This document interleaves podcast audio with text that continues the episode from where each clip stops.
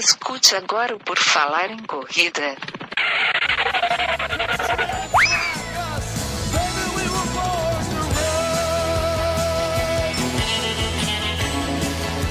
Are you ready to run?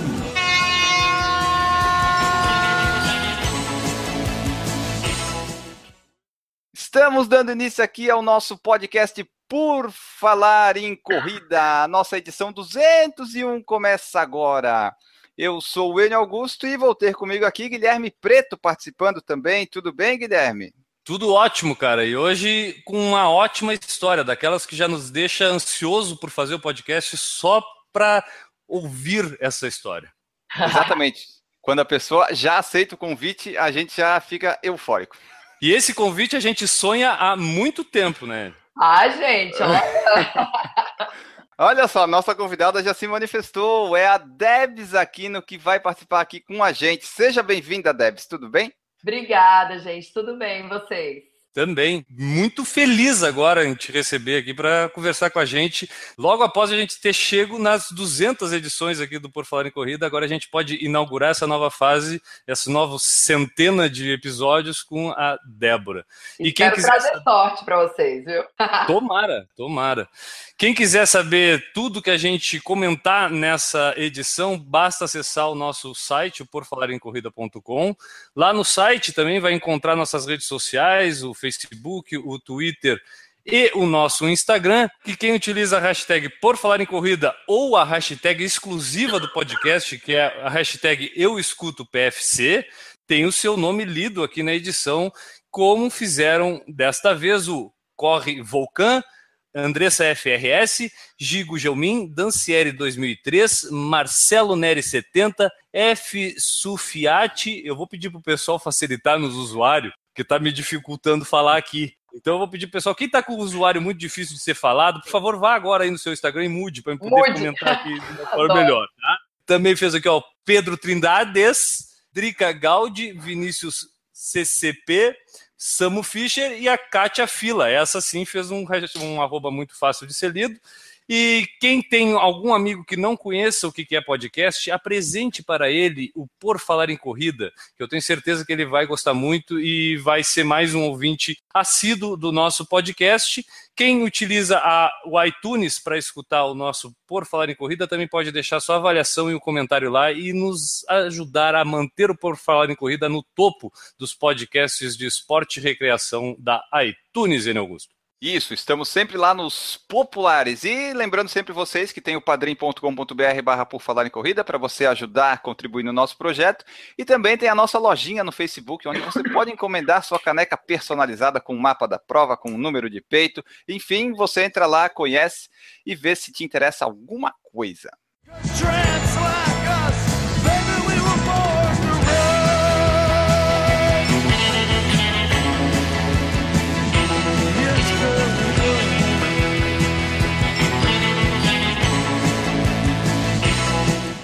Como foi anunciado aqui já no começo do podcast, a convidada é a Debs Aquino e é com ela que a gente vai conversar aqui, né?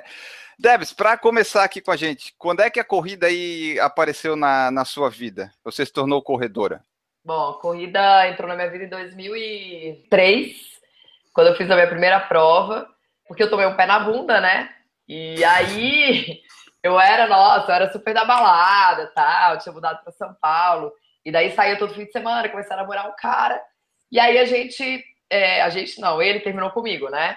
Então ele me trocou por uma loira de olho azul, magra, Nossa. tal. E aí eu era uma cachaceira, tipo, eu tava meio gordinha, né? Era da balada. Aí fiquei deprê, falei, putz, o cara me trocou, não sei o que e tal. Aí eu falei, ah, quer saber? Eu falei, eu quero saber de balada, vou entrar numa academia. E aí eu entrei numa academia é, em Moema, ali que era 24 horas, porque eu trabalhava igual uma maluca, eu sou dentista de formação, né? E uhum. a minha clínica era na Zona Leste, eu moro na Zona Sul. Então, tipo, eu tinha que sair muito cedo e eu voltava muito tarde. Então, eu falei, ah, vou pegar uma academia 24 horas, vou começar aí, tipo, 4 e meia da manhã. E aí, comecei aí e conheci uma menina lá nessa academia, Giovana. E aí a Giovana falou pra mim, meu, você precisa correr, você vai ver o que, que é a vibe da corrida, é melhor que balada. Tem música, tem gente bonita, não sei o que, só não tem bebida, né? Eu falei, ah, tudo bem. E aí ela falou: Ah, vai ter uma prova aí em novembro de 10 quilômetros, você não quer fazer? Eu falei: Ah, eu quero. E aí me inscrevi e fui fazer a prova de 10 quilômetros, bem louca, sem nunca ter corrido na vida. Foi assim que a corrida chegou na minha vida. Nessa época que tu começou, é, a corrida ainda não tinha essa esse boom da corrida que a gente fala que foi ali a partir de 2010, 2011. Isso, né? É, como foi para ti descobrir isso? Porque tu era do mundo totalmente diferente, pelo que tu tá falando, né? O mundo mais da balada, não aquele do Total. não que não ser, não que não possa ser do esporte da balada, mas é que o esporte corrida geralmente a corrida é cedo demais, então não dá para sair da balada e ir para corrida, né? Não, não combina, né? Você começa a perceber que não dá para você ser baladeiro e corredor, né? Então você tem que optar uma coisa ou outra eu queria saber para ti como é que foi é, aí a, manutenção da corrida na tua vida, como é que foi essa transformação para realmente tu adotar a corrida como um estilo de vida.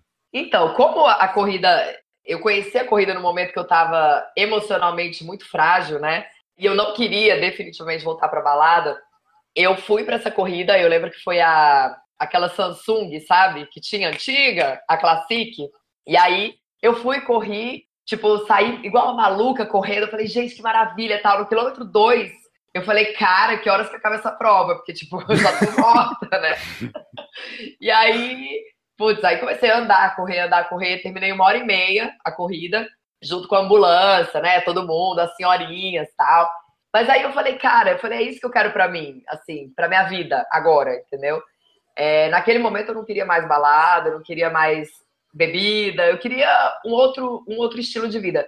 E na corrida eu encontrei pessoas muito legais, né? Aquela vibe da primeira corrida, sabe? De tipo, aquela música alta, e de eu chegar lá e aquela galera toda, tipo, seis horas da manhã acordada ali e tal. Então, é, para mim, foi tranquilo fazer essa transição. E logo depois eu conheci o meu marido na corrida. Depois a gente até passou um período que a gente ia pra balada e corria, ia pra balada e corrida, mas ele era bem diferente do meu ex, então ele não gosta muito de balada, entendeu? Uhum. A gente saía, sei lá, uma vez por mês e conseguia conciliar, sabe? E foi assim que a corrida realmente entrou mesmo na minha vida. Legal. E aí, tu ficou conhecida um pouco pra gente no mundo das corridas muito pelo teu blog, blog uhum. da Debs. É, eu, particularmente, conheci através do blog da Debs. Quando eu comecei a escrever o meu, o teu já era uma referência para mim. Inclusive, quando eu comecei lá a escrever o meu blog em 2011. Como é que foi a ideia de criar o blog, de fazer o blog, de expor a tua experiência uh, através do blog, Debs? Então, na verdade, o blog surgiu, é, nem era para ser um blog de corrida, né? Quando eu, eu engravidei da Duda, que é minha filha, em 2010, a nossa família mora longe, né? Então, a família do Fábio mora no Rio, a minha família mora em Brasília, e daí eu falei. E minha mãe, quando, eu, quando ela estava grávida, ela fez um diário à mão, escrevendo tudo que acontecia tal, e ela me deu esse diário. Aí eu falei pro Fábio, eu falei, ah, queria fazer um diário pra Duda, né? Mas eu falei para as pessoas acompanharem da família, né? Não tinha nada a ver com o seguidor, nada disso. Falei, eu acho que vou fazer um blog nessas plataformas, assim, blogspot e tal. E aí eles vão acompanhando. Então, assim, eu colocava coisas referentes à gravidez, assim, sabe? Uhum. E eu corri grávida. Então eu corri até a 32 segunda semana. Tipo, vi uma barriguda correndo no Ibirapuera, era eu, né? E aí, uma vez, um, um repórter da SPN tava no Ibira e aí ele me viu lá, ele falou assim, nossa, a gente tá fazendo reportagem com mulher que corre grávida e tal, você não quer participar? Eu falei, ah, tudo bem, falei, vamos lá, né? E aí eu fiz essa matéria, que era para aquele programa Vamos Correr, e aí ele, na, na legenda do programa, ele colocou meu blog, mas assim, não era pra ter colocado, entendeu? Porque era uma coisa que era super pessoal, tipo, falava da minha gravidez, das minhas experiências de grávida e tal. E aí ele colocou. E aí um monte de gente começou a me seguir no blog, né? Porque eu não tinha Instagram nessa época, não tinha nada disso. Aí eu falei, pô, uhum. cara, eu vou ficar falando da minha vida aqui para um monte de gente que eu não conheço, né? E aí um dia uma menina me escreveu, ela falou assim, ah, por que você não fala de corrida e gravidez, de como a corrida mudou sua vida tal? E eu gosto muito de escrever. E aí eu comecei a escrever. Então foi, primeiro meu blog chamava é, Running Mommy, e aí depois, quando eu mudei a plataforma lá para o WordPress, aí virou o blog da Debs. Então, na verdade, ele começou como um diário para Duda, né? Nem era para ser um blog de corrida. E Debs, e como é que foi a experiência de compartilhar a tua vida com o câncer, né? Tipo, a tua, a tua experiência de, de ter passado por ter câncer. E isso acho que marcou muito a, a tua pessoa para muita gente, porque tu acabou te tornando um espelho para muitas pessoas que enfrentam essa doença. Como é que foi essa experiência, Debs? Então, eu acho que assim, Na época que eu tive o câncer, que foi em 2013, foi quando eu fiz a maratona de Berlim. Então, uhum. foi minha melhor maratona da vida, né? Então, eu fui, eu fiz. Quando eu fiz, eu já tava com câncer, mas não sabia. Então, eu acho que foi um susto, assim, para mim. E foi um susto para todo mundo que me seguia, né? Porque as pessoas têm uma ideia assim, ah, a pessoa tá com câncer, ela tá debilitada, ela não consegue correr, ela não consegue fazer um esporte e tal. E não era nada daquilo, né? Então, quando eu tive uhum. o diagnóstico, num primeiro momento, eu até falei pro Fábio, eu falei, ah, meu, eu, não, eu acho que eu vou cancelar minha conta, eu não vou mais escrever no blog, eu não quero dividir isso com ninguém. Ele falou para mim, ele falou, meu, calma, que você é muito impulsiva. Eu falei, espera um pouco, vê o que você vai sentir e tal. E aí eu sumi, tipo, uns 10 dias. Sumi do Instagram, e o povo perguntando, indo no Instagram do Fábio, o que, que aconteceu, não sei o que, lá, lá, lá. Eu falei, cara, eu tinha na época, sei lá, acho que 40 mil seguidores no Instagram. Eu uhum. falei, gente, eu, eu não tenho como não falar, entendeu? Porque uhum. não tem como não, não tem como não falar. Aí eu peguei e contei. Falei, bom, gente, ó, é o seguinte, descobri, tô com câncer de mama, tá, não sei o quê. Rezem aí por mim que eu vou operar, enfim. Só que eu achava que ia ser uma cirurgia, enfim. Nunca imaginei que eu ia ter que passar por químio, rádio, sabe? Todo o processo que eu passei em 2014. E no fim, compartilhar essa experiência foi, sei lá, foi muito bom. Porque eu nunca imaginei receber tanto carinho de tanta gente que eu nunca vi na minha vida. Tem gente que eu nunca vi na minha vida. E eu, eu recebi e-mail assim, tipo, olha, tô orando por você, eu tô rezando, tô fazendo vibração, sabe? Tipo, tô acendendo vela. E no dia da minha cirurgia foi muito louco, porque começou uma corrente, assim, das pessoas postando a minha foto e tipo, gente, olha, se vocês não conhecem a Debs, peça um minuto para vocês rezarem por ela tal. E eu falei pro Fábio, eu falei, isso para mim foi uma, sei lá, uma prova de que existe carinho, assim, no mundo virtual, sabe? Então isso foi muito, foi muito legal. E aí, depois disso, quando eu descobri que eu ia ter que fazer químio, eu falei, cara, eu não quero ficar compartilhando uma vida de câncer, entendeu? Aí eu falei, como que vai ser, né? O que, que eu vou fazer? E aí, quando eu fui fazer a consulta com o oncologista tal, eu perguntei pra ele, eu falei, ó, eu sou corredora tal, eu queria saber se quando faz químio, se pode correr, né? Aí ele falou, olha, nunca ninguém me perguntou isso, mas eu acho que você não vai conseguir correr. Falei, tá bom. Falei, vamos ver então, né? Aí eu fiz a primeira sessão e eu achei que fazer químio fosse aquelas coisas de filme, né? Você fica agarrado na privada, vomitando, enlouquecidamente e tal. Só que eu fiz a químio e saí, tipo, pra reunião de escola da minha filha. Saí, falei, ok. Falei, tá tudo bem, né? Fui pra uhum. reunião de escola tal, não sei o quê. No outro dia acordei. Eu falei, gente, e aí, né? Como que é esse negócio? Porque eu não tô sentindo nada. Aí eu peguei e liguei pro meu médico, eu falei, meu, eu não tô sentindo nada. Será que esse negócio tá fazendo efeito? Porque assim, eu tô sentindo nada. Aí ele falou, não. Ele falou, olha, porque você é atleta, você se alimenta bem. Ele falou, uma hora você vai sentir. Ele falou, mas quando você não sente, aproveita. Aí eu falei, beleza. Coloquei minha roupa, fui pra academia correr. Eu falei, bom, falei, enquanto eu conseguir, eu vou levar minha vida normal. Vou correr, vou fazer minha musculação, vou, sabe, viver minha vida, enfim. E aí, a partir da quarta sessão, eu vi que o buraco era mais embaixo, né? Que não era aquela coisa toda que não dava efeito, que não fazia nada. E aí eu parei de correr, porque a minha imunidade começou a cair muito por causa da corrida. E aí eu fiquei pedalando e nadando, né? O tempo todo da químio, depois da terceira sessão. E aí quando terminou, aí eu voltei a correr. E aí tô aí, até hoje. Debs, uma coisa que me, me ocorreu aqui comentando. Tu fala muito tranquilamente dessa experiência de ter câncer, né? Tipo, e eu imagino que não seja tão tranquilo assim passar por esse processo, quanto não. tu fala. Uhum. Eu queria saber é, o quanto a corrida foi importante para tu superar algumas coisas, aguentar algumas coisas, talvez, e o quanto a participação desse carinho da galera que te seguia por causa da corrida, por causa da tua interação com a rede social, porque eu imagino que muita gente deve ter, inclusive, compartilhado contigo as experiências pessoais delas em relação a câncer, em família ou até pessoalmente. E que isso talvez tenha trazido até motivação para ti enfrentar a própria doença, né? É como se fosse uma corrente do bem, né? Tipo, compartilha, outro compartilha, e aí você vai, na verdade, você vai se motivando através do outro.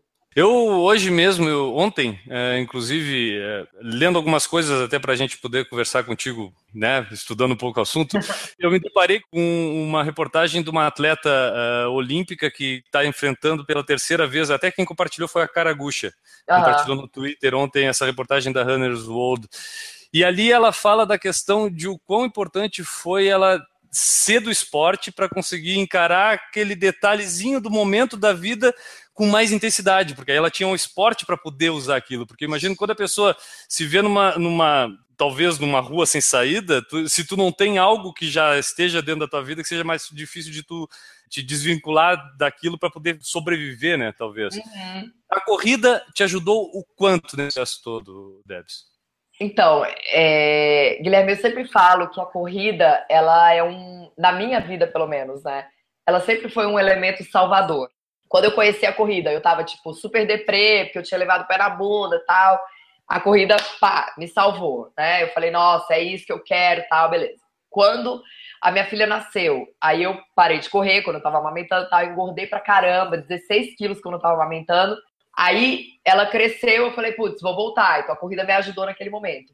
E no momento do câncer não foi diferente, assim, porque eu acho que a corrida ela traz pra gente uma disciplina e uma perseverança e uma resiliência e uma resignação que você pode transferir não só para um momento de doença, entendeu? Como câncer, mas para qualquer coisa que você vai viver na vida, né? Então, eu sempre falo isso, eu falo, cara, se você pega a disciplina da corrida e você joga para todas as áreas da sua vida, pô, sua vida flui assim de uma maneira que é surreal, sabe? É que as pessoas não fazem isso. Então, quando eu tive câncer, eu, eu procurei encarar o câncer, como eu tinha acabado de fazer Berlim, e o meu treinador sempre falava assim para mim, antes da maratona, né? Ele falava assim: olha, não fica preocupada com o que, que vai acontecer a cada quilômetro. Ele falou, porque você não sabe. Você não sabe como seu corpo vai reagir, você não sabe o que, que pode acontecer. Pode cair um gel no chão, podem pisar no seu pé.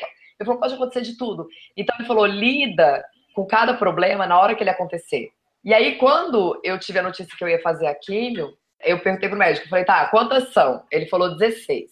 Falei, beleza. Falei, vamos pensar, né? Vim para casa. Eu falei, cara, vamos pensar nisso como se fosse uma maratona. Uhum. Eu não vou ficar pensando, ai meu Deus do céu, faltam 15, faltam 14, faltam. Porque quem corre sabe. Você vai fazer uma maratona, passa o primeiro quilômetro, você fala assim, ai, puta, faltam 41 quilômetros. Cara, você pode pegar seu tênis e ir embora para casa, porque você não vai terminar essa maratona. Então, é, eu pensava assim, bom, mais uma, mais uma, mais uma, mais uma. E a cada químio eu ia resolvendo o problema como ele aparecia. Então, assim, na primeira eu não tive problema nenhum. Então eu falei, pô, ainda bem que eu não me preocupei. Entendeu? Porque se eu tivesse sofrido, me preocupado, não sei o quê, eu tinha gastado uma energia que eu não ia precisar. E aí eu fui, eu, eu, a corrida me ajudou nesse sentido, de eu ir é, como se fosse olhando a quimioterapia por quilômetros, sabe? Então cada químio era um quilômetro, cada químio resolvia o problema de um jeito. E o legal é que, assim, eu lembro que a gente fez um treino, eu, a Paula, a Corre Paula e a Gabi Mansur, lá na USP. E a gente uhum. era um treino de violência contra a mulher, tal, e a gente abriu inscrição para 100 pessoas. E aí eu falei para elas, eu falei, gente, eu vou fazer químio na quinta-feira e o treino era no sábado. Eu falei, eu não posso pegar sol, a minha imunidade não pode cair, não sei o quê. Não, 100 pessoas, tranquilo, beleza. Cara, quando a gente chegou na USP, tinha ônibus do povo que veio de Santos, que veio de Jundiaí, que veio de sei lá. A gente colocou 800 pessoas dentro da USP. Caramba. Tanto que a gente foi banida. A gente foi banida, né? A gente não pode fazer nada lá. E, e aquele dia foi muito incrível, porque assim, tava um puta sol e as pessoas foram e começou a fazer uma fila para as pessoas me abraçarem, né? E aí a Paula falava assim, amiga, você vai ficar doente porque você tá no sol porque você tá abraçando um monte de gente e sua imunidade tá baixa. Eu falei, cara, eu falei, Deus não vai fazer isso comigo, entendeu? Eu falei, olha o tanto de gente tem aqui. Eu falei, vamos embora. Eu falei, vamos falar com todo mundo, tirar foto com todo mundo. E daí eu fiquei naquele puta sol, tipo, umas duas horas, tirando foto, abraçando, chorando, beijando. E eu falo que aquele dia foi o dia que eu tive, assim, a, a materialização do carinho da, da rede virtual, sabe? Então aquele dia foi, foi muito bom, assim, ouvir de tanta gente, tipo, quero que você fique boa, rezo por você, você me ajuda, sabe? Sim, isso é muito legal. Então isso me ajudou muito, muito mesmo. E hoje, como é que vão as coisas hoje? Após essa fase é, do câncer, tratamento, recuperação, e daí por diante, Debs, como é que tem sido a tua vida de corredora nos últimos anos? Então, eu terminei o tratamento em 2014, e quando eu fiz Berlim em 2013, eu qualifiquei para Boston em 2015. Aí eu terminei meu tratamento em agosto E aí eu falei pro meu treinador, eu falei, olha, eu não sei se alguma vez na minha vida de novo eu vou conseguir o índice para ir pra Boston, né? Então eu quero fazer a maratona. Aí ele falou, olha, você é bem louca, porque você acabou de fazer uma quimioterapia. e eu, ele falou, como é que nós vamos fazer isso? Eu falei, esse já é um problema seu, que quem tem que me treinar é você, né? Eu Claro. vou falar com o meu médico e a gente vai ver o que faz. Aí eu fui lá no meu médico e falei, ó, é o seguinte, eu sei que você não é da corrida e tal, mas eu tenho um índice para ir fazer uma maratona, que é de Boston, que todo mundo, é o sonho de todo corredor, e eu quero saber o que, que eu faço agora. Aí ele falou, não, você é louca, não vai fazer maratona tal. Eu falei, tá bom. Aí eu liguei pro meu treinador e falei, olha, então, eu vou fazer a maratona, tá bom? Aí comecei a treinar e lá em abril de 2015 fui para Boston fazer a maratona. E cara, foi assim, aquela maratona foi encerramento de um ciclo, sabe? Eu sei que foi uma loucura, todo mundo falou, você é louca, porque você acabou de terminar aqui, está com a imunidade baixa e tal. Mas assim, aquilo para mim era um jeito de botar uma pedra em cima, sabe? Falar assim, bom, fechou esse ciclo, vamos começar tudo de novo. Só que 2015 eu acho que eu tava muito louca ainda, sabe? Querendo voltar a correr de qualquer jeito. Eu sempre gostei de correr depois de 2013. A minha distância preferida virou maratona, então eu queria, porque queria fazer várias maratonas e tal. E eu acabei fazendo três maratonas em 2015. Três. E aí eu falei, cara, em 2016 eu falei, meu, tá tudo errado. Mas aí, ainda em 2016, eu resolvi fazer Buenos Aires. Aí eu quebrei, assim, nervoso, porque eu tava. Imagina, eu fiz, sei lá, oito meses de tratamento e eu não dei dez passos pra trás. Eu queria partir do ponto que eu tava lá em Berlim. Só que eu era outra pessoa, né? Outra pessoa. E aí, no final de 2016, eu falei, cara, não. Aí eu mudei de assessoria, eu queria uma, uma coisa presencial tal. Aí conversei com meu treinador novo hoje. E ele falou pra mim, ele falou, Debs, é assim, meu conselho pra você, você vai dar 10 passos pra trás. Então você vai fazer prova de 5, prova de 10, como se você tivesse começado a correr agora. E aí a gente vê o que faz depois. Então, ontem eu falei pra ele, eu falei, meu, eu tô amando esses treinos. Treino de 8, 10, 12. Ah, maravilha. E olha, olha, olha que legal, vou pegar só dessa parte final do, do teu depoimento. É, essa questão, eu, eu fiz uma cirurgia de joelho e também quando eu retornei, eu quis fazer a recuperação durante um pouco de tempo maior para me fazer uma recuperação melhor, porque eu não estava com pressa de voltar a correr mesmo. Aham. E quando voltei, voltei também nos 5 km. Inclusive, a gente fez uma edição de podcast falando sobre a questão de correr 5 km, que muitas vezes a gente começa a ir para o 10, para o 21 e acha que não pode mais voltar para o 5. E aí tu não percebe que tu evoluiu na corrida e que quando tu correr 5 de novo, não é a mesma coisa que quando tu correu quando tu estava começando, que tu morria. Não, tu já tem a experiência, tu pode até nem estar tão preparado, mas tu já corre de um jeito mais gostoso. E eu voltei a ter gosto a correr 5 e 10 km depois de também retornar. É, dá um gosto diferente voltar essas provas, né, Debs? Não, e, e eu acho que hoje, talvez, até por causa das mídias sociais mesmo, e de tanta gente fazendo maratona e tal. Esses dias eu conversei com uma menina, ela falou pra mim, ela falou, ai, Debs, eu me sinto um lixo. Ela falou, eu me sinto um lixo de corredor. Eu falei, por quê? Ela falou, cara, porque eu fico vendo, as pessoas começam a correr, em oito meses, elas estão fazendo uma maratona. E eu corro há um ano e faço 10 quilômetros. Eu falei, posso te falar uma coisa? Na minha opinião, não que eu esteja certo ou errado, enfim, é a minha opinião. Cara, você corre há um ano, você tá certa de fazer 10 quilômetros. Entendeu? Você quer correr pro resto da vida? Faz 10 quilômetros até enjoar. Vai, depois faz 21. E não obrigatoriamente porque você faz 21, você tem que fazer uma maratona. É que nem triatleta, não é porque você faz triatlon, você tem que fazer um Ironman, entendeu? Sim. Né? Aí. Maratona às vezes não é pra todo mundo, não é todo mundo ter cabeça, não é todo mundo ter estrutura muscular, enfim, é complicado, né? Quer tentar? Pode tentar. Quer descobrir se é bom ou se não é? Vai e tenta. Mas ninguém é obrigado a, depois que fez uma Exato. maratona, não, agora tu só pode correr maratona, não pode Exato. mais voltar para trás. Eu digo, não, para um pouquinho, tá errado. Ah, cansa demais, cansa demais maratona. Ah, Não, gente, que Tá aí, aí o Enio, né? Enio? Já parou em, tu, em 2013, tu acabou tua, tua vida de maratonista, né? É, por enquanto tá, tá um hiato ali, daí 2013. Não, e sabe o que é mais legal? Esse ano eu fiz uma prova de 5 quilômetros que eu nunca fiz na vida, porque eu comecei dos 10, né? E eu nunca tinha feito uma prova de 5 quilômetros. Aí o Ademir falou assim pra mim, ó, vamos fazer uma prova de 5 quilômetros, tal? Aí eu falei, tá, vamos. Eu falei, que horas que é essa prova aí? Ele falou, 6 da manhã. Eu falei, meu, você tá... Eu falei, tá falando pra mim que eu tenho que acordar 4 e meia da manhã pra correr 5 quilômetros? Aí ele falou, é.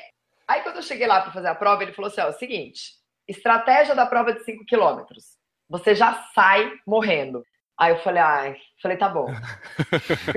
falei, tudo bem. Quando terminou a prova, eu falei pra ele, eu falei, cara, nunca mais na minha vida eu vou falar, acordar para fazer 5 quilômetros. Porque, gente, uma prova de 5 quilômetros bem feita é pior é. que uma maratona, cara. É isso aí, é isso aí. Mas outra coisa, Debs, que eu percebi enquanto tu falava, é que pelo jeito, tu deve ser aquela pessoa assim, ó, se disser que tu é louca de fazer isso, aí sim é que tu vai fazer. Porque todas as coisas que tu citou era duvidar da Debs que a Debs ia lá e ia fazer. Então, Enio, o que a gente errou nessas 200 edições quando a gente convidava era, era só ter mandado uma mensagem. Duvido. Duvido, tu é louca se tu vai fazer o É verdade. Tô certo ou tô errado, Debs? Não é assim tá ou tu certo, não é? gente. Não pode falar duvido, que aí já me deixa com a pulga atrás da orelha. Tu já fica pensando como é que eu vou fazer. como é que eu vou provar para ele que eu posso? Debs, tu falou ali da maratona que tu fez logo depois da quimioterapia e tal, e correr ficou, depois do câncer e da quimioterapia, ficou melhor, ficou pior? Como é que é a diferença que tu sentiu disso? De quando tu treinava para Berlim, por exemplo, e para agora? Cara, é assim, quando eu fiz Berlim, eu tava muito forte. Muito, porque eu vinha de um ciclo de treino de tipo, sei lá, dois anos, assim, que eu fui construindo aquela maratona, entendeu? Foi uma coisa assim, muito planejada, muito pensada, muito Tipo, não foi na loucura. Vamos, vamos, vamos botar os pingos nos is aqui.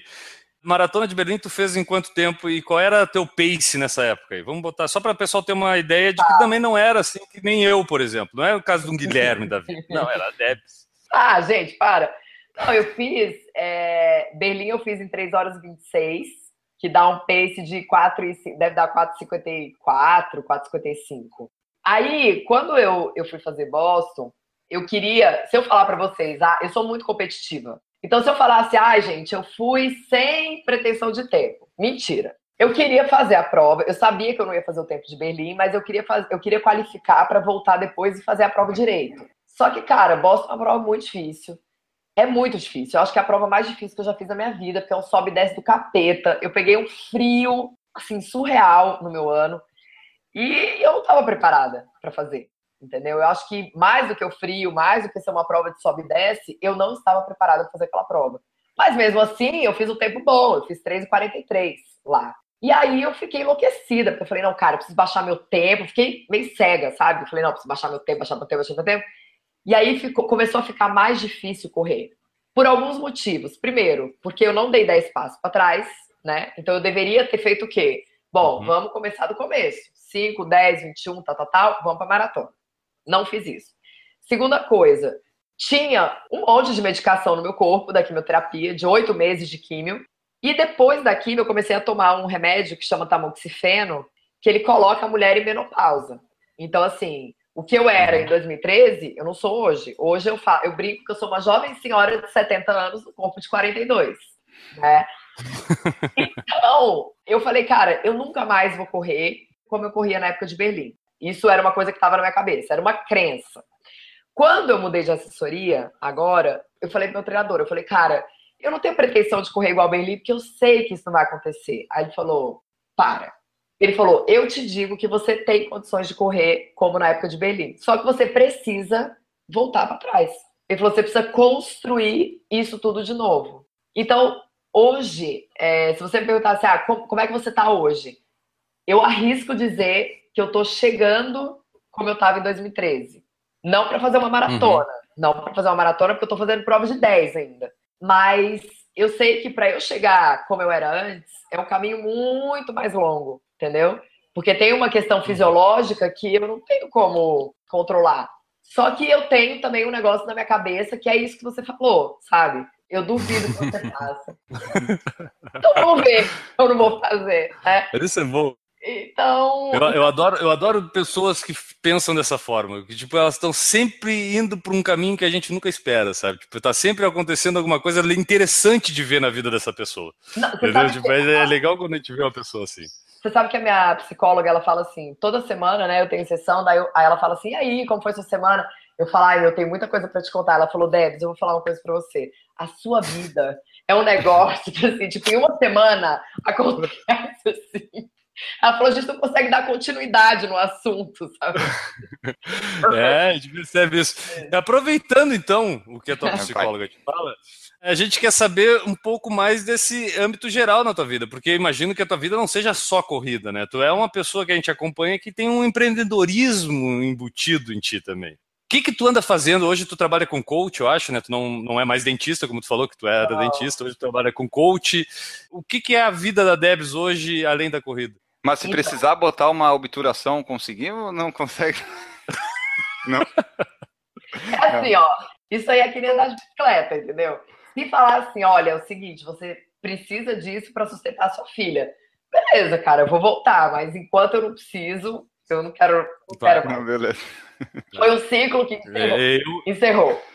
Bom, então hoje o que, que eu tenho? Eu tenho uma coleção de roupa de corrida, triatlo, com a Vivian, então a gente é parceira, né? Ela já tinha a loja, já tinha a confecção. E aí uma vez ela me mandou uma roupa, daí eu falei, nossa, cara, essa saia de correr aqui é muito boa, não sobe o short, tal, tal, tal. Aí eu falei, pô, por que não, né? Falar com ela. De repente a gente uhum. faz uma parceria e tal. E foi assim que a gente começou em 2013. Então, desde 2013, a gente tem essa coleção de roupas. Tem uma, uma coisa para o público masculino, mas é muito mais para o público feminino. Então, tem saia, top, tal. Então, a gente montou uma coleção que hoje, graças a Deus, ela já se vende sozinha. E só que depois que eu tive câncer, eu, eu queria trabalhar com alguma coisa que eu pudesse ajudar as pessoas, sabe? E eu falei, cara, eu não vou fazer psicologia essa altura da vida porque né, não dá quatro anos de faculdade com uma filha, não cabe na minha vida uma faculdade. E aí eu fui fazer um coaching de carreira.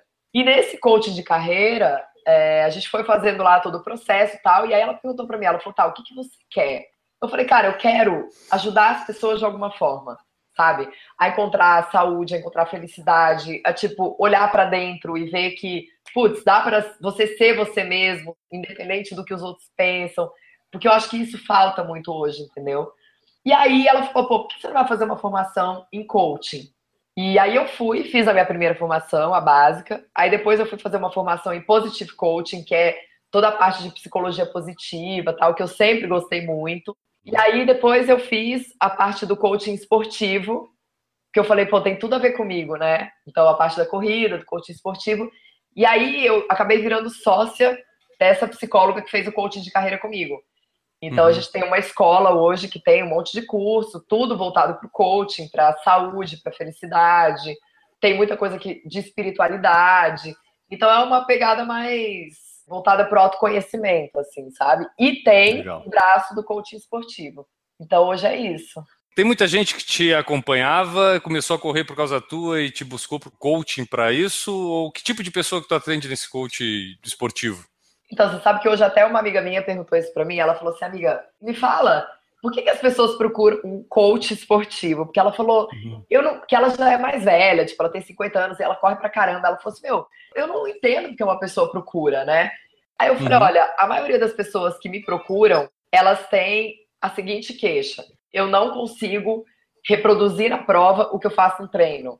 Eu fico ansioso, eu, sei lá, me dá dor de barriga, eu fico imaginando que nunca vai dar certo, não sei o quê. Eu atendi ontem até uma menina que ela tem três anos que ela tá querendo o índice para Boston. Ela corre pra caramba, só que chega nas provas ela não consegue por causa de ansiedade. Então é muito esse uhum. quadro de ansiedade. Mas também tem uma outra questão que é o quanto hoje as pessoas colocam a corrida, ou o triatlon, ou a bike, a natação, como uma coisa tão relevante na vida que gera até crise de ansiedade. Então, ontem eu falei para essa menina, eu falei, eu quero só te fazer uma pergunta. Você tem dois filhos, você tem emprego, você tem marido, você tem tudo isso. E você está dizendo para mim que você está praticamente tomando um ansiolítico porque você não consegue o índice para Boston. A minha pergunta para você é: o quanto a corrida é relevante na sua vida quando comparada a todas as outras áreas, as suas filhas, ao seu marido, ao seu trabalho? Falei, não precisa me responder, só para você pensar. Isso é uma coisa que. Pô, eu vou, eu vou, eu vou ter que citar de novo, acho que é o terceiro podcast seguido, deve ser que eu falo dele. É que Debs, a gente entrevistou aqui o Fly Wagner. Tu deve conhecer o Fly. Amo ele, é... eu dei uma entrevista para ele, gente. Ele é demais. Ele é demais. É demais. A gente entrevistou ele aqui, nós ficamos pulando depois, porque o cara tem tanta energia que a gente sai pulando aqui no podcast depois, porque ele não consegue conter tanta energia. Mas ele falou uma coisa é, muito dentro disso que tu acabou de citar, que é a gente conhecer realmente o que, que são as prioridades da nossa vida. Se a, aí entra naquela questão, é, quando a gente conversou, a questão era muito, pô, tu acha tempo para treinar? Cara, se a corrida é uma prioridade na tua vida, tu vai encontrar tempo para treinar. Nem que seja quebrado em 10 minutinhos, várias vezes no dia, tu encontra. tempo para treinar quando a corrida é a tua prioridade. Uhum. E aí, dentro disso, a gente desenvolveu o assunto da seguinte forma: também tu tem que analisar se naquele momento a corrida é a prioridade da tua vida. Porque daqui a pouco, como aconteceu comigo quando nasceu a minha filha, eu não consegui manter o nível de treino porque eu voltei minha cabeça toda para cuidar da minha mulher e da minha filha naquele momento. E aí o que acontece? Quando a gente está muito entre aspas, viciado na corrida, a gente se meio que acha que está na obrigação, como se aquilo fosse quase respirar, tu ter que sair para treinar, né? Exatamente. E aí a gente tem que entender aquele momento da vida como, para um pouquinho, não é agora esse momento, né? E eu imagino que, que muito dessas pessoas que, e aí pelo tu estava falando, eu fiquei imaginando, devem ser geralmente pessoas até que têm bom desempenho na corrida realmente que te procuram, porque é quem deve ficar mais nervoso né, na hora de colocar esse desempenho em prática. É Exatamente. Isso? Não, e assim, e é o que eu falo, gente, a corrida, a gente, né, nós, somos corredores amadores. A gente não é profissional, cara, a gente não vive disso, a gente não ganha dinheiro com isso, com o ato efetivo de correr. Por isso que eu acho que esse ano eu tô tão feliz, porque eu tinha essa cobrança, sabe? Uhum. Excessiva, de tipo, não, putz, não, tem que ir lá, tem que fazer uma maratona pra tempo, não sei o quê. E eu falei isso pra Demi segunda-feira, eu falei, cara, eu tô tão feliz de estar treinando hoje e daí, de repente, uma pessoa na USP me para e fala: E aí, tá treinando para que prova? Eu falo: Nenhuma. Nenhuma? Eu falo, nenhuma. Tô treinando porque eu quero treinar, porque eu quero correr, porque eu quero ser feliz, entendeu?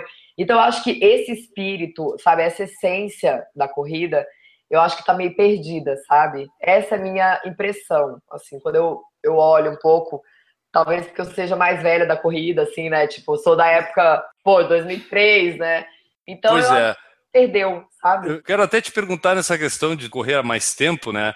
Porque a, a Debs é como a gente poderia dizer, Enio, a Debs é uma blogueira raiz, não é uma blogueira Nutella, né? Tipo, seria é. algo mais antigo, né? Então, eu, eu queria saber como é que tu tem visto esse mundo da corrida, porque tu passou por esse boom, até ter um pouco agora parece que a coisa se estabilizou, e, e tu sempre teve é, bastante atividade, principalmente em rede social, que cresceu muito também junto com a corrida nesse tempo. A corrida cresceu por causa da rede social, eu não sei o que, que veio primeiro. Como é que tu vê esse mundo das redes sociais e da corrida hoje, Debs? Então, eu acho que é uma faca de dois gumes. É, depois que eu fiz a formação em coaching, eu comecei a perceber que as redes sociais elas podem ajudar, mas elas podem atrapalhar também. Então, é, a gente recebe muita gente, por exemplo, a gente tem um processo na, lá na, na, nossa escola que se chama Health Coaching, que é o coaching de saúde. E muita gente chega com essa reclamação, tipo, eu me comparo com as pessoas de rede social e, cara, eu não sei porque eu não fico desse jeito, porque que eu não sou magra, porque que. Então, assim, eu acho que hoje tem uma comparação. Uhum. Mesmo no coaching esportivo, sabe? Eu atendo pessoas que falam, pô, mas por que, que eu não consigo correr sei lá, uma meia maratona do jeito que a fulana corre. Eu falo, porque você não é a fulana. E aí é uma coisa que eu, que eu falo mesmo, eu falo em todos os processos de coaching que eu faço. Você pega a sua rede social e você olha, vai olhando um por um. Esse perfil aqui, esse perfil, ele me ajuda ou ele me atrapalha? Quando eu olho para ele, eu sinto uma coisa boa ou sinto uma coisa ruim?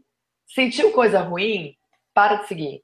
Até pelo menos você, sabe, poder se reequilibrar.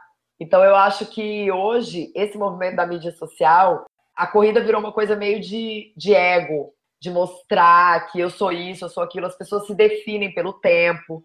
Então, isso é uma coisa que, para quem é corredor mais antigo, e eu converso com muita gente das antigas sobre isso, é uma coisa que não faz muito sentido, entendeu?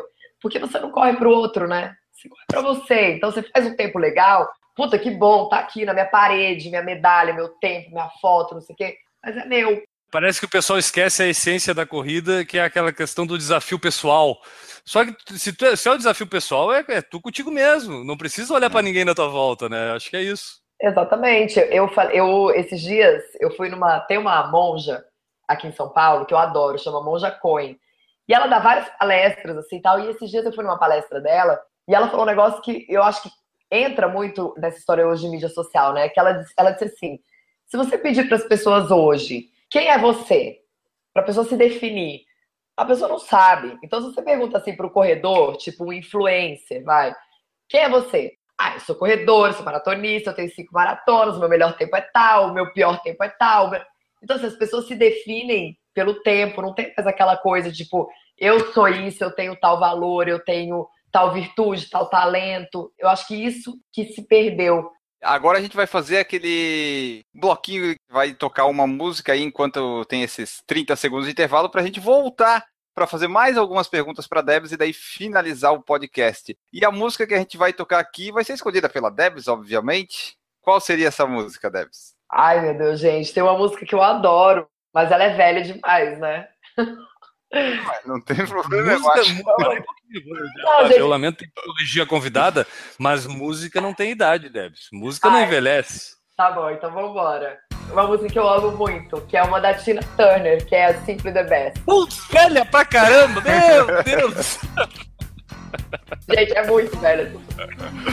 Não, mas é boa. Tina Turner tá valendo. Tina Turner tá, tá aprovada pelo, pelo crivo aqui. O Enio vai introduzir cantando. O Enio, o Enio é o cantor aqui, não sei se tu sabe, mas o Enio é, o Enio é cantor. Não, é, é- o YouTube quase tirou a gente do ar quando eu publiquei um vídeo cantando. Não, mas vai tocar aí a Simple the Best, daqui a pouquinho a gente volta. Give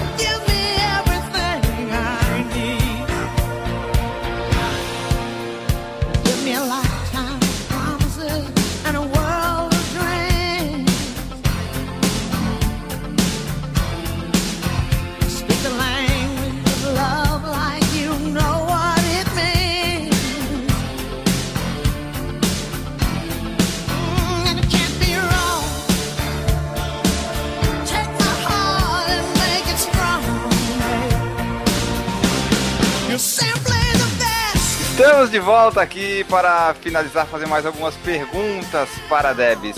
E se você está nos ouvindo aí no podcast, saiba que no YouTube a gente sempre faz a transmissão ao vivo dessa gravação do podcast. Geralmente às terças-feiras, é, mas pode mudar. Então você se inscreve lá no nosso canal para ficar acompanhando.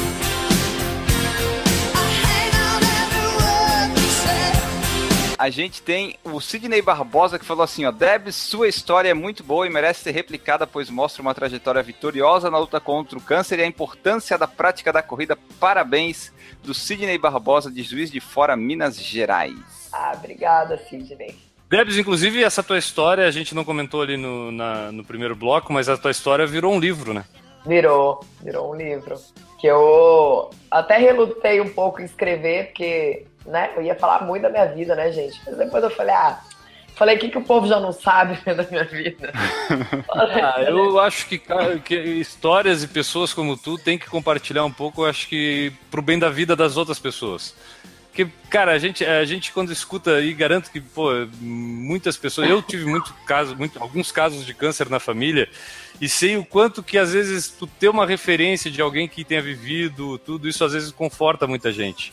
E eu acho que tu deixar de compartilhar isso, acho que seria até um crime teu. Acho que tu fez a melhor coisa do mundo. A editora até falou isso, quando ela me procurou, ela falou, não, olha, deixa eu te falar, fica tranquila, você vai ajudar muita gente tal. Eu falei, ah, então vambora, né? O nome do livro é Num Piscar de Olhos, né? Piscar foi lançado em, em 2015. Se alguém quiser comprar, encontra como, Debs? Então, se alguém quiser comprar o livro, tem pronta entrega autografado no site vivianbogos.com.br. Eu vou até aproveitar aqui, a gente estava falando antes das redes sociais. Da Debs é Debs Aquino, né? Hoje está aqui com 103 mil seguidores. E o da Vivian Bogos, que é da coleção de roupas que ela comentou antes, é arroba Vivian Bogos Fitness. Correto, Debs? Aham, é isso aí.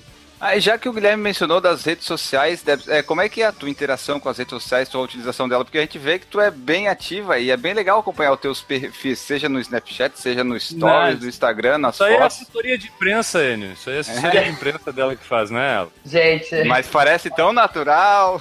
ah, mas é natural.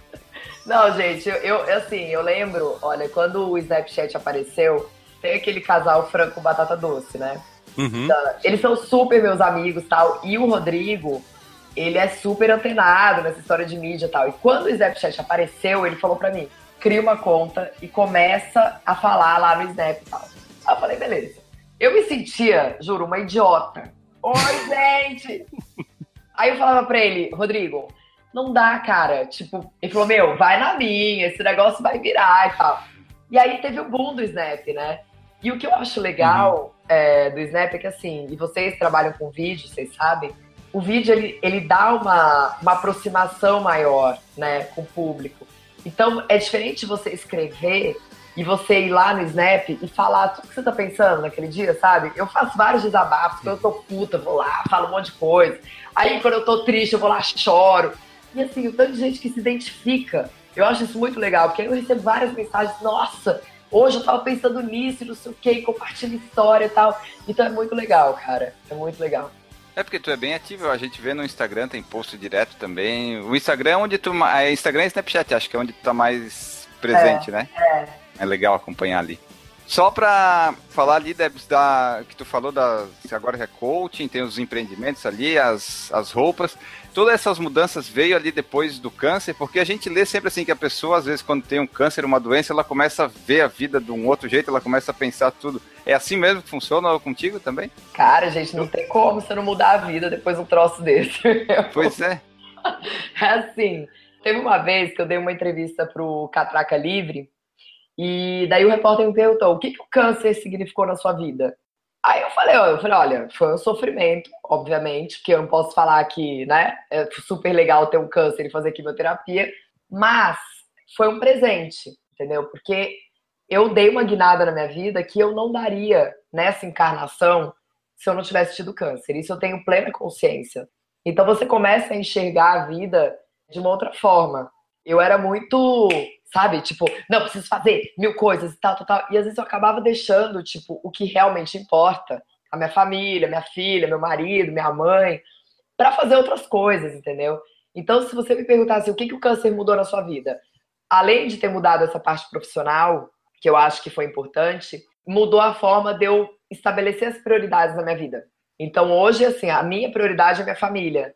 E o resto vem depois. E antes não era assim. Então eu não tenho vergonha nenhuma de falar isso. E isso foi realmente, eu acho que a maior mudança que eu tive, sabe? Depois do câncer. Com certeza. Acho que hoje em dia, na, na, na sociedade, hoje, nos dias de hoje, a gente está tão induzido a essa intensidade da vida e esquecer desses detalhes, é aquele esquema de tu tá cuidando da formiguinha e os elefantes passando atrás.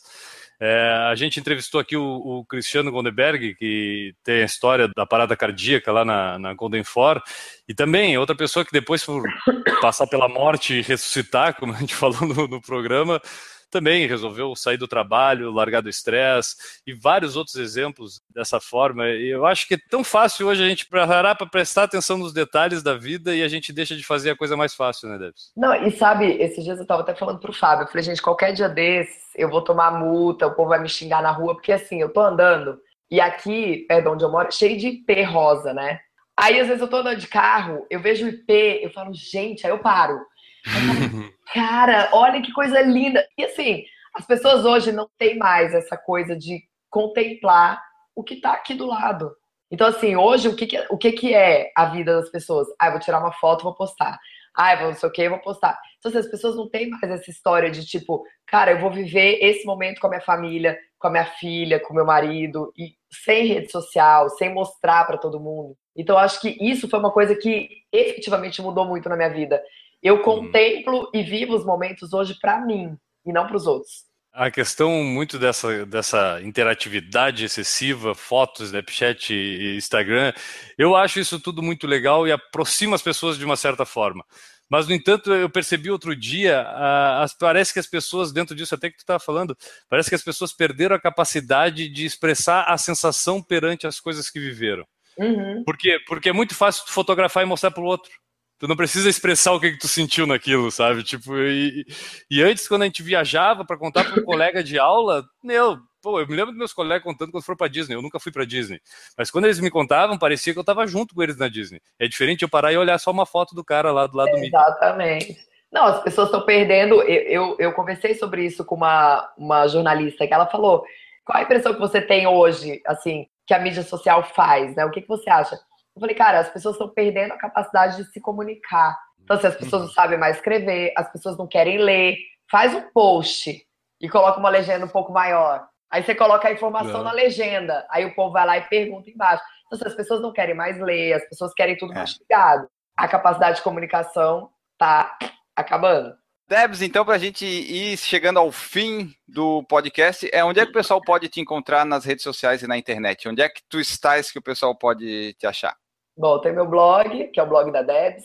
Tem o Instagram, que é o Debs Aquino. Tem o Facebook, que é blog da Debs também. E o Snapchat, que também é blog da Debs. Da Vivi é Vivian Bogos Fitness. A coleção de roupas vende online, né, Debs? A gente tem loja física e loja virtual.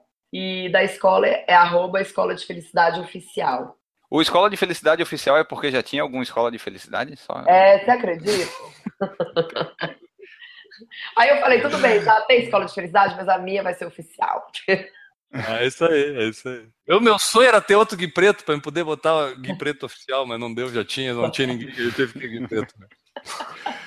Bom, Debs, muito obrigado aqui por participar do nosso podcast. No final de cada podcast, a gente sempre pede para o convidado deixar um abraço, aquele abraço suado depois da maratona, do recorde pessoal lá em Berlim, né? A gente aqui agradecer muito a tua presença aqui, a gente gostou muito de fazer esse podcast. E daí, para quem que fica o teu abraço aqui nesse ah, fim de participação? Nossa, gente. É tipo, tipo a Xuxa. Um abraço pra minha mãe, meu pai.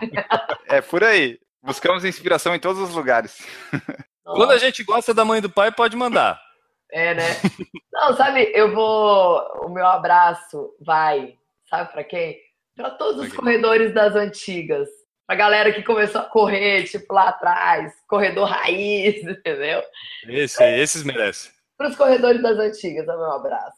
Maravilha, muito obrigado, Debs.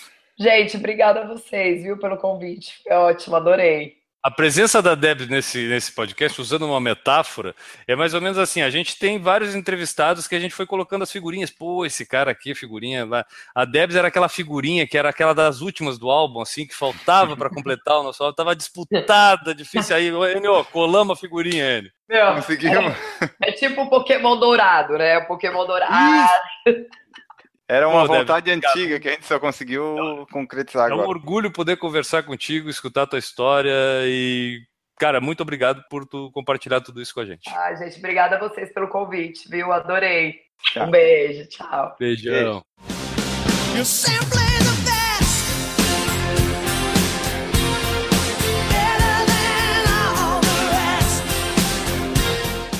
E agora temos que ler as mensagens que chegam até nós. Vocês, nossos ouvintes lindos que mandam mensagens aqui nessa duzentésima primeira edição. As mensagens que temos aqui. Lá no PFC 196 no Instagram, tivemos o comentário do Fábio Zanata, que comentou assim, ó. Os vídeos do YouTube estão adiantados? Que cara chato eu, né? KKK, abraço. Estão, Fábio, estão. A gente está com uma defasagem aí de gravação e publicação, mas estamos tentando contornar isso. Ah, ele está E- perguntando as edições do podcast, né? Quando a gente começou a fazer essa sincronia há alguns anos atrás, a ideia era ter uma semana para edição e publicação. Porque para quem não conhece, para quem nunca acompanhou, eu, eu tá começando agora a escutar por fora corrida, Isso aí é que história. Isso é a história do Por Falar em Corrida, né? Teve uma época em que o editor do Por Falar em Corrida era obrigado, praticamente, a baixar, editar e publicar o podcast em menos de 12 horas. era mais ou menos isso, né? Isso, a gente gravava domingo à noite e tu tinha que publicar na segunda de manhã. Isso. Aí, depois de um tempo, a gente percebeu, opa, por que, que a gente não perde uma semaninha para editar ele?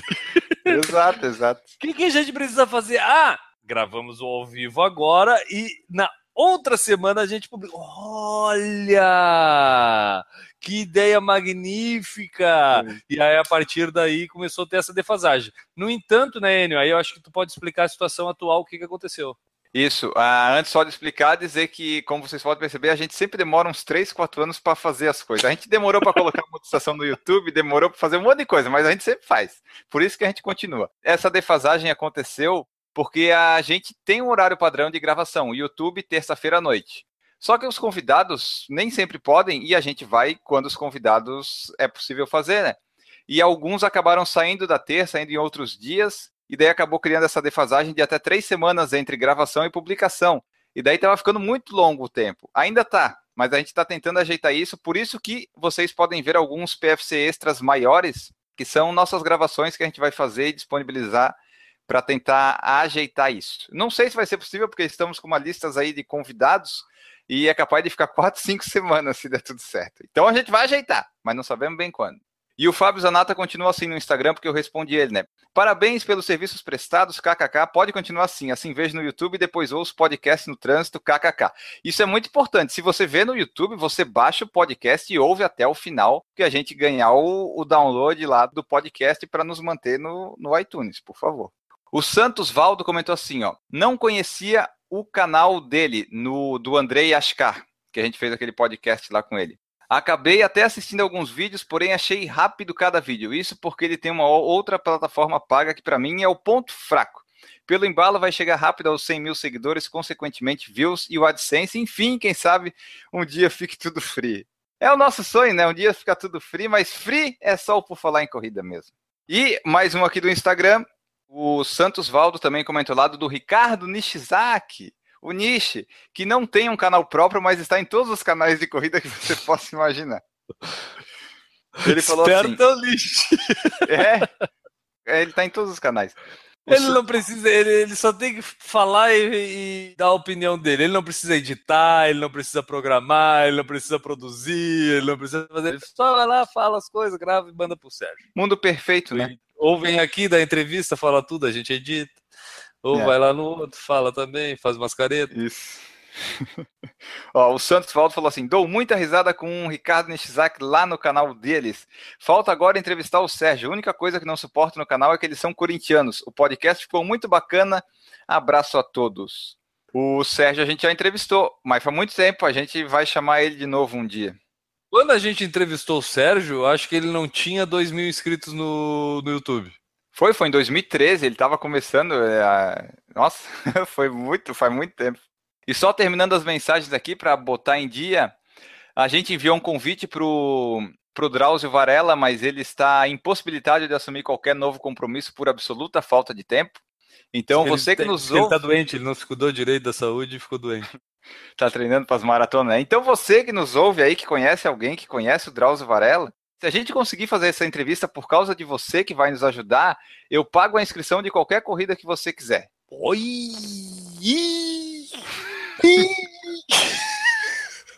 Eu quero ver! Dá tempo de refazer e editar isso aí. Limite máximo de 500 reais. Opa! Não vamos também fazer tanto, né? Ai, meu Ai, Deus ai. do céu. Deu a louca Ó. do patrão! Ó, vamos lá aqui, terminar de ler as mensagens. O Rogério Axon Santos falou assim, ó. Olá, pessoal Guerreiros PFC. Essa matéria apareceu no meu Google Now e achei interessante para comentar no programa. Fala sobre o trabalho de um cara que investiga as fraudes de corredores em maratonas. Abraços. Ele mandou um link, é um link lá do site português, que é um homem que descobre falcatruas nas maratonas sem sair de casa. É tipo aquele página do Facebook que tinha uma vez no Brasil, não sei se tem ainda, que a pessoa investigava, né? A pessoa que está correndo, vai ver o número, vai ver as fotos e daí acaba denunciando. Aí eu vou deixar o link lá da matéria que o Rogério mandou pra gente, do investigador de falcatruas em maratonas, para vocês conferirem também. Próxima mensagem do Rodrigo Ramos, lá de Recife, que mandou mensagem pra gente no PFC 200. Quem escutou o PFC 200 viu o áudio dele. Fala galera do PFC, gostaria de recomendar dois filmes sobre corrida. Gun Runners, lançado em 2015, disponível no Netflix, que retrata a vida de dois jovens do Quênia que faziam parte de um grupo de ladrões de gado e resolvem trocar suas armas por tênis de corridas. O filme também mostra a jornada de um desses corredores, Júlio Zarilli, na disputa da Maratona de Nova York 2013, com tempo de 2 horas 10 e 3. Em minha opinião, o filme retratou bem a vida de um profissional com suas ansiedades e pressão de família.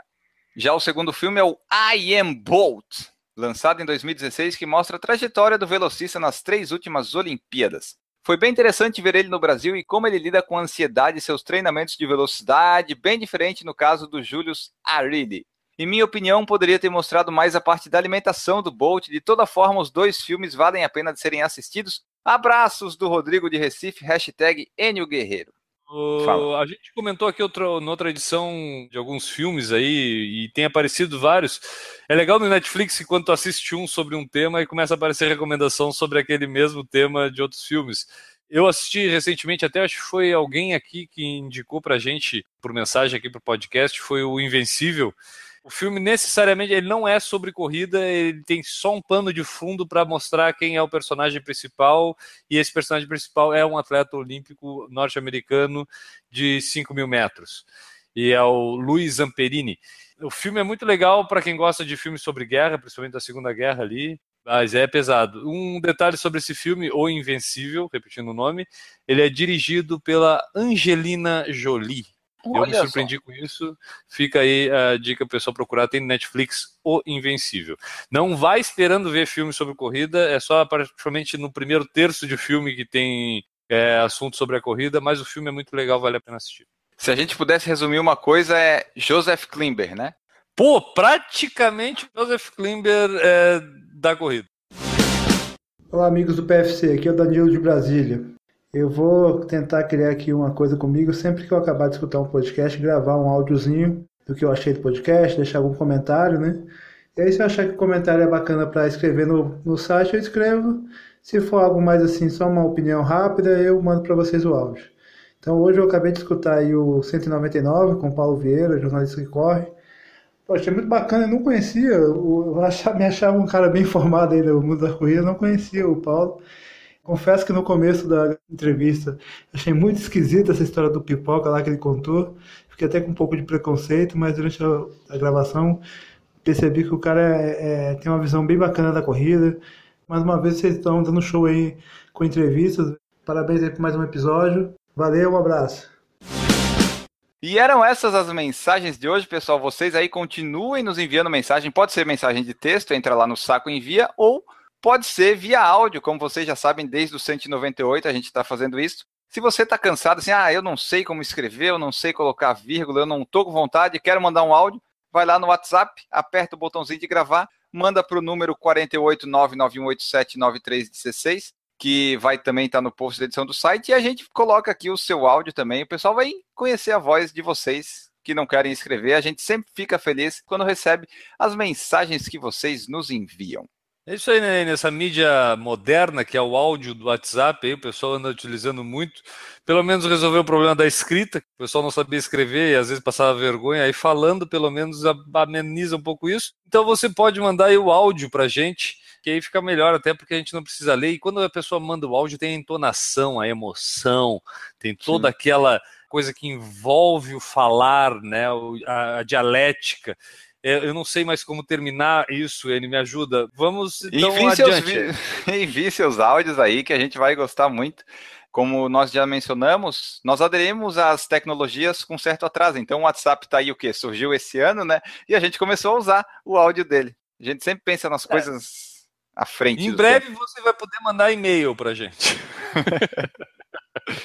Antes de finalizar, vamos lembrar que temos o padrim.com.br barra por falar em corrida. Lá você pode nos ajudar no nosso financiamento coletivo, nosso projeto, como fazem também a Cintia Aires, Eduardo Massuda, família Nery, Lorna da Silva, Luiz Fernando de Oliveira, Marcelo de Oliveira, Natan Alcântara, Regis Chachamovic, Renata Mendes, Roberta Pereira e o Washington Lins.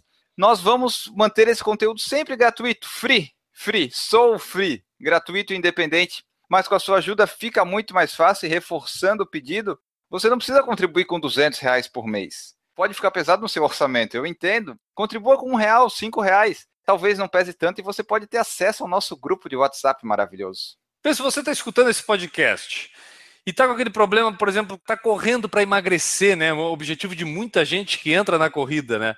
Pensa o seguinte: a próxima vez que for comprar um bombom, pensa, eu não vou comprar esse bombom, eu vou dar esse, esse- essa contribuição aqui. Em vez de contribuir com a minha barriga, eu vou contribuir com Por Falar em Corrida. Então eu vou pegar esse, esse um real que eu vou gastar com bombom aqui e vou gastar com Por Falar em Corrida e eu vou emagrecer, vou ajudar o pessoal a falar com corrida e ainda vou participar de um grupo do WhatsApp onde tem fotos do Vietnã online. Então, isso só o Por Falar em Corrida. Você tem todas as possibilidades de nos ajudar, se assim desejar, e a gente espera que você queira fazer isso. A gente gosta muito de vocês. Ficou bom, né? Eu mesmo E- já estava quase tirando dinheiro da carteira aqui. A gente já tira seis anos, não precisa. E temos também a loja no Facebook. Vai lá, você pode encomendar sua caneca personalizada, seu número de peito e outras coisas mais, outros itens. Se você quer algum item personalizado, pergunta lá que a gente responde para você se a gente faz ou não. E agora vamos ao fim, ao fim desse podcast, terminar a edição 201. Começamos mais uma centena, Guilherme. Para quem fica seu abraço nessa nova centena de podcasts. A gente nunca pensou em chegar em 201 edições, né? Isso é aquela coisa que a gente sempre fala, porque não tenho que falar quando chega uma edição muito longa assim, a gente fala, ah, a gente nunca pensou chegar em 201 edições. Só que agora a gente não pensa em não chegar nas mil. Então já é uma situação diferente agora depois das 200, né? Tipo, a gente não vai mais parar. E aí, não pensando em parar, eu quero primeiro mandar um abraço para todo mundo que já escutou alguma edição até a 200 porque esse pessoal é que faz a gente agora querer ir até a mil. Então, para todo mundo que já escutou alguma vez o Por Falar em Corrida até a edição 200, um abraço para você. Se você está escutando a primeira vez, espere até a edição 300 que você vai receber o seu abraço também. Exatamente. E eu fico por aqui, deixo o meu abraço para o Tenista Ação, que pediu um abraço lá no YouTube na nossa transmissão ao vivo. Fica aqui meu abraço para ele. E também para todos vocês aí que estão nos aturando a 201 edições. Muito obrigado e voltaremos na próxima. Tchau. Errou! É que nem aquela história que a gente conhece, né, Enio? Se tu quiser acabar com o teu casamento, tu sabe o que, que tu tem que fazer, né? Ah, sim. Basta tu ser tu mesmo durante 30 segundos, aí tu acaba com o teu casamento. Errou! Eu vou lá aqui, o pessoal já está aí, vamos começar. Deixa eu fechar o que está atrapalhando. Estamos dando início agora! Ai, essa tua mania de não me interromper é boa. Errou! A lista de jabá tá cada vez maior. Nossa Nós estamos tentando. Ninguém, ninguém pode dizer que a gente não tenta, tá, Débora? A gente tenta. Estamos tentando, estamos tentando. É isso aí. Errou! Quer que eu cante? We are simple the best. Eu, vai, volta aí. Errou! Exatamente. Educação é a melhor herança, né? Já dizia aquela musiquinha da RBS. né? Lembra? Cuide Oh, das meu. crianças. Ah, vamos lá aqui. Eu falei que ele era cantor? Ah, a gente. Depois de uma hora de YouTube, a gente canta. Errou! O pessoal tá fazendo tava com problema, mas não tava não, pessoal. É o F5 de vocês aí. A gente não perdeu essa entrevista, tá rolando ali no YouTube, não vem. Nem brinca. Eu Nem testei aqui, tá tudo ok. Não assusta ele, por favor. Imagina, durante a entrevista aqui eu ficava clicando no, no link do YouTube pra ver Ah, se tava eu- tudo ok, né? Eu não, eu não tenho essa habilidade mental aí. Errou! Ah, eu vou ler mais duas aqui, porque a gente teve umas defasagens aí de gravação e ficou ruim. Ó, o Nós- Rodrigo nós podemos- Ramos- Por falar em defasagem, podia ser o nosso. Errou! Dê um toquezinho pra eles, pra, pra eles se inscreverem aí no nosso, nosso canal, por favor. exatamente. Muito obrigado, pessoal, que esteve aí. Que foi aí. Foi, eu fiz aqui no sovaco pra parecer um peido. Olha, ele não me assusta.